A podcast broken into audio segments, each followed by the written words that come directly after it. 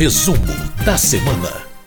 Quando é essa semana, depois da volta das eleições, mais uma semana, foi repleta de discussões e votações no plenário da Câmara dos Deputados. E quem vai trazer algumas dessas votações para a gente é a jornalista Ana Raquel Macedo, editora-chefe da Rádio Câmara. Oi, Ana, tudo bem com você?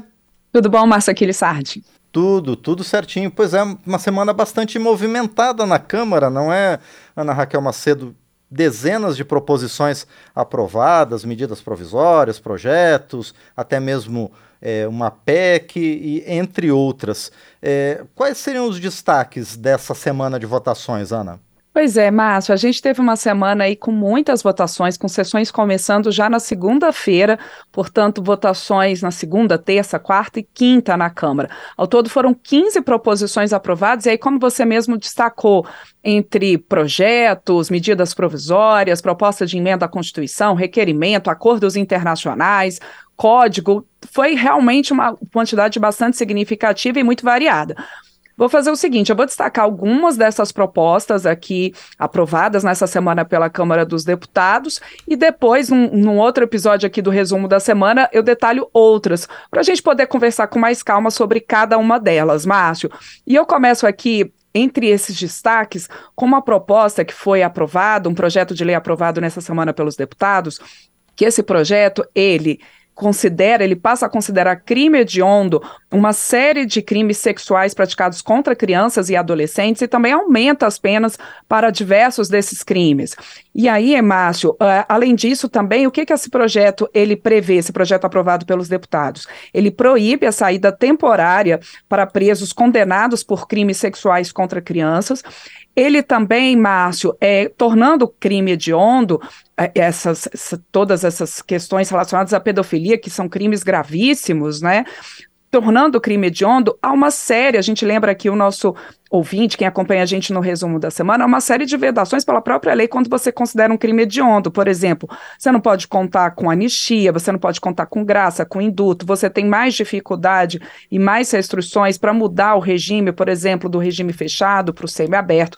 Então, daí e, além disso, como eu falei, várias penas com crimes aumentados, vários crimes, quer dizer, com penas aumentadas todos eles relacionados a questões contra crianças e adolescentes.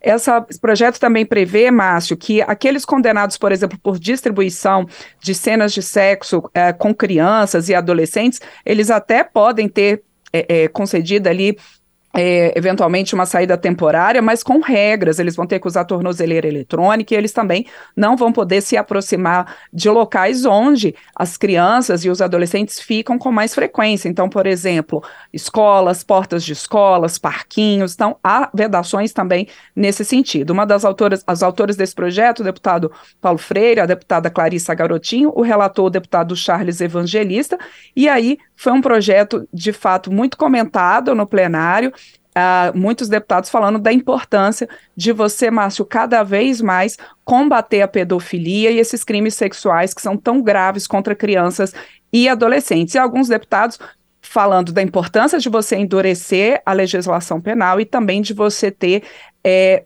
trabalhado em outras frentes, políticas públicas que fortaleçam esse combate aos crimes sexuais contra crianças e adolescentes. Essa proposta, Márcio, ainda tem que passar agora pelo Senado. Bom, e além dessa matéria de extrema importância, também foi aprovado em plenário o Código de Defesa do Contribuinte. Do que, que se trata essa matéria, Ana? Pois é, Márcio, esse, esse Código de Defesa do Contribuinte ele foi muito discutido no plenário nessa semana e são diversos autores para essa proposta, inclusive um dos autores foi entrevistado aqui pelo painel eletrônico, o deputado Paulo Ganimi, mas tem ali pra, também entre os autores o deputado Felipe Rigoni, enfim, vários deputados, porque a ideia principal desse Código de Defesa do Contribuinte, Márcio, é você garantir mais transparência, mais clareza nessa relação entre o contribuinte e o fisco. E aí, incluindo, Márcio, tanto a Receita Federal quanto as secretarias de Fazenda dos estados, dos municípios. Então, além de mais clareza, de mais transparência, do contribuinte entender melhor o motivo de uma autuação, além disso, esse projeto ele prevê que o, contribuinte ele possa, por exemplo, recorrer de uma decisão administrativa relacionada à cobrança de impostos. E que nessa decisão administrativa ali, quando tiver nessa segunda instância, digamos assim, na hora que ele estiver ali recorrendo, se houver um empate entre dar ou não um benefício ao contribuinte nessa instância administrativa de análise, então, desse recurso do contribuinte, sempre vai haver, se havendo empate, decide-se, então, por mais benefício ao contribuinte. Também prevê esse código de defesa que aquele contribuinte que voluntariamente ele admitir ali uma dívida com o fisco e voluntariamente pagar, que ele tem a possibilidade de desconto de até 60% nesse imposto devido. Também prevê, Márcio, que você, por exemplo, no caso de é, grupos econômicos que tenham empresas ali com CNPJs diferentes dentro de um mesmo grupo econômico. Se uma dessas empresas for autuada, que as outras pertencentes ao grupo econômico não sejam também envolvidas nessa autuação. Então, a ideia realmente é, é padronizar mecanismos de cobrança entre os fiscos, regras ali da Receita Federal, dos estados, dos municípios. O relator, o deputado Pedro Paulo, do PSD do Rio de Janeiro, ele foi nessa linha, que a ideia realmente dessa proposta é dar um equilíbrio maior entre a relação do contribuinte e do fisco. Agora, Márcio, não foi uma unanimidade, não. Alguns deputados colocaram algumas ressalvas e algumas preocupações em relação a esse Código de Defesa do Contribuinte, embora ele tenha sido aprovado ali pela maioria do plenário. Por exemplo, o deputado Rogério Correia, do PT de Minas Gerais, ele colocou que essa possibilidade, por exemplo, de haver um, um recurso a uma atuação e dando ali um empate na decisão administrativa que seja sempre em benefício do contribuinte. Ele acha que isso talvez possa ter um problema com aqueles devedores contumazes, aqueles que estão sempre devendo ao fisco. Ele acha que pode dificultar também a atuação dos próprios órgãos de, eh, de fazenda, né, a própria atuação dos órgãos de fazenda. E ele também colocou o deputado Rogério Corrêa com preocupação é, essa possibilidade ali de que empresas né, do mesmo grupo econômico, que nem todas elas sejam é, é, autuadas ali da mesma forma, é, se isso daí não poderia, por exemplo, incentivar a questão de empresas laranjas. Então, for, foram colocadas essas preocupações, Márcio, em plenário, mas, como eu disse, a maioria dos deputados foi favorável e muitos deles colocando bem fortemente essa questão de que é preciso que haja um equilíbrio maior entre o contribuinte e o fisco. O deputado Paulo Ganimi, quando foi entrevistado aqui pelo painel eletrônico, né, Márcio, ele colocou que é, é, a gente tem que partir do pressuposto, na avaliação dele, de que o contribuinte, ele age de boa fé e que se eventualmente há ali uma autuação e alguma questão, que ele tenha condições de fazer a sua defesa com clareza, com transparência, partindo sempre desse pressuposto de que ele age de boa fé. E claro que desvios, o próprio deputado Paulo Ganim também colocou que desvios, claro, têm que ser punidos. Mas de toda forma ficou essa discussão e o Código de Defesa do Contribuinte, Márcio, agora vai para análise dos senadores. Bom, e além disso, os parlamentares votaram em plenário três medidas provisórias, duas delas que dizem respeito ainda ao tratamento dos efeitos da pandemia de Covid-19. É, e que, o que, que a gente tem a falar sobre essas três MPs, Ana? Exato, Márcio. Essas três medidas provisórias aprovadas pelos deputados nessa semana, elas estavam ali com prazo de votação bem curtinho, já próximo do vencimento, e, portanto, elas foram votadas não apenas pelos deputados, mas também pelos senadores nessa semana, portanto, já os três, os textos das três medidas provisórias estão ali prontos para poder virar lei. E o que, que trata cada uma delas? Bom, a medida provisória 1128, ela permite que os bancos e as instituições financeiras é, possam abater ali do pagamento do imposto a, aqueles recursos, por exemplo, de dívidas que não tenham sido pagas há mais de 90 dias, que estejam em atraso há mais de 90 dias, ou, por exemplo, dívidas de empresas que estejam em recuperação judicial ou em processo de falência. Então, que esse dinheiro que os bancos e as instituições financeiras não vão receber, que eles possam, né, que essas instituições possam, então, deduzir do imposto que, eles, é, que elas têm a pagar. Essas regras, pela medida provisória 1128, elas valem a partir de 1 de janeiro de 2025. Portanto, Márcio, nos cálculos do governo, até 2024 você não tem prejuízos à arrecadação tributária, e depois, sim, a partir de 2025, essas empresas, essas instituições financeiras poderiam ter então essas dívidas ali descontadas do imposto a pagar e que impostos seriam esses? A contribuição social sobre o lucro líquido e o imposto de renda da pessoa jurídica.